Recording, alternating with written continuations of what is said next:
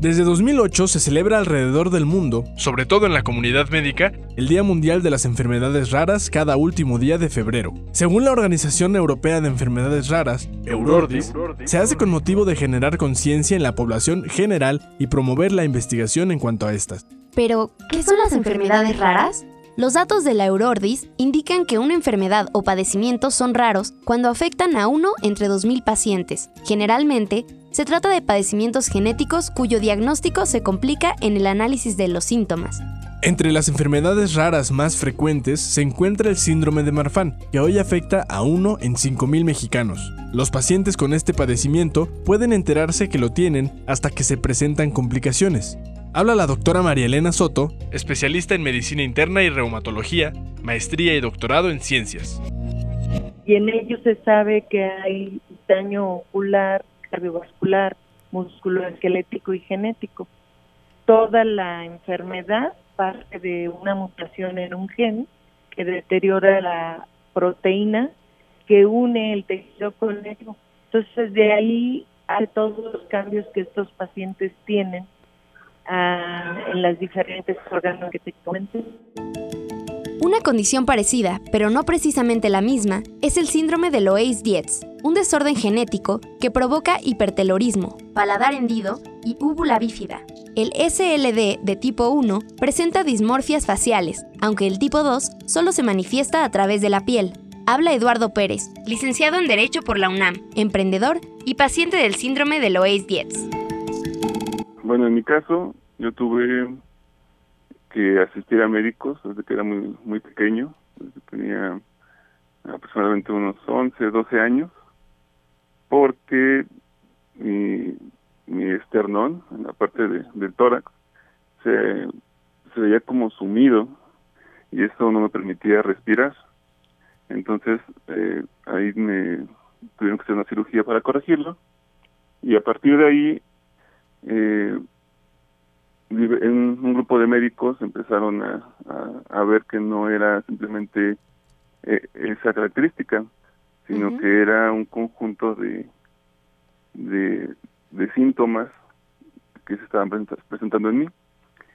Eh, a partir de eso me hacen consciente que tengo una un síndrome que se llama Marfan y yo viví con ese diagnóstico hasta hace cinco años porque eh, la información es muy escasa, no hay no hay especialistas como tal en nuestro país, porque pues es una enfermedad rara. Es rara porque pues, no no somos muchos los afectados con, con, con estos tipos de síndromes. Eduardo vivió con un diagnóstico equivocado por la falta de especialistas en México. ¿Cómo se corrigió el error? En 2005 llega nueva información eh, con el doctor Lois y el doctor Dietz, que nos que nos, nos dicen que, que hay hay, diferen, hay diferencias con el Marfan, ya que tenemos distintos síntomas que pueden ser algunos más intensos, eh, de mayor eh, eh mayor reto en nuestro día a día y gracias a, a doctores como la doctora Marilena Soto es que yo recibo una prueba genética eh, para para entonces revaluar mi condición. En este caso me, me, diagnostican con síndrome de Lois-Dietz de manera genética. Ya. Y a partir de ese momento mis cuidados cambian porque al encontrar un doctor que sabe sabe de, de que se trata esta, este síndrome, eh, tengo mejores cuidados. Gracias a esta reevaluación, Eduardo supo cómo modificar su alimentación y adecuar su actividad física. Sobre la frecuencia del síndrome de Loeys-Dietz, la doctora Soto nos dice lo siguiente. La enfermedad de Eduardo, que es Loeys-Dietz, entra dentro de la clasificación de enfermedades raras. Se sabe que la frecuencia con que se presentan es uno en cada diez únicos. Entonces, el instituto sí tiene una mayor afluencia debido a que atiende las principales complicaciones que hay en estos pacientes y que es la dilatación y la disección Las enfermedades raras no han sido particularmente favorecidas por los gobiernos del mundo y México no es la excepción. ¿Dónde estamos parados?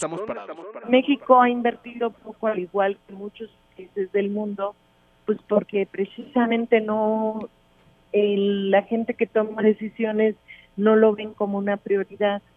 Sin embargo, esto ha sido tocado año con año por mí a través del CONACID, a través de muchas eh, peticiones que he hecho sobre el apoyo que ellos deberían de, tener para un diagnóstico oportuno. Entonces el instituto ya hace unos cinco años toma interés de que tengan un seguimiento formal como tal en la clínica de aorta, actualmente llamado clínica del complejo aórtico, en donde les pueden dar un seguimiento un poco más formal pero en realidad en el mundo sí hay un interés, aunque México está en un poco de retraso en ese aspecto. Pero volviendo al inicio, ¿qué hay del Día Mundial de las Enfermedades Raras? Nos preguntamos si realmente sirve para concientizar a la población en general. En mi experiencia a nivel nacional, no hay una gran diferencia a partir de que se conmemora, porque eh, no, hay, no tiene la difusión necesaria. Eh, por el momento solo llega a familiares y conocidos de los, de los que somos afectados por una condición de ese tipo. Y en cuanto al gobierno, no ha habido tal vez de momento el interés para para ahondar en estos temas. Okay. Porque eh, muchos de nuestros cuidados y medicamentos eh, son muy específicos y aunque se ha demostrado que a largo plazo pueden ayudar a otras a otros grupos eh, o poblaciones más generales eh, no se le ha dado esa visión de, de que de que al ayudarnos a nosotros se puede apoyar a la, a la población en general.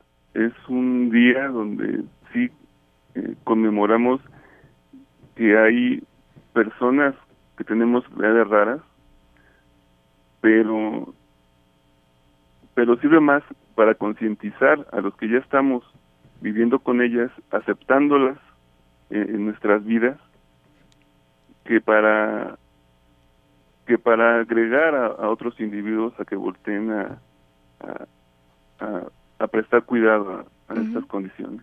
Yo estaría encantada de la difusión porque es por lo que he luchado en los últimos años, eh, tú sabes que no te puedes ir con el conocimiento que tú has adquirido, sino transmitirlo. Y de alguna manera yo he propuesto en mi mismo instituto pláticas sobre esto, que finalmente a veces eh, funciona más el, el rechazo porque no hay una conciencia real del problema. Sin embargo, esto no me ha desanimado en ningún momento para que esto pudiera ser a nivel mundial.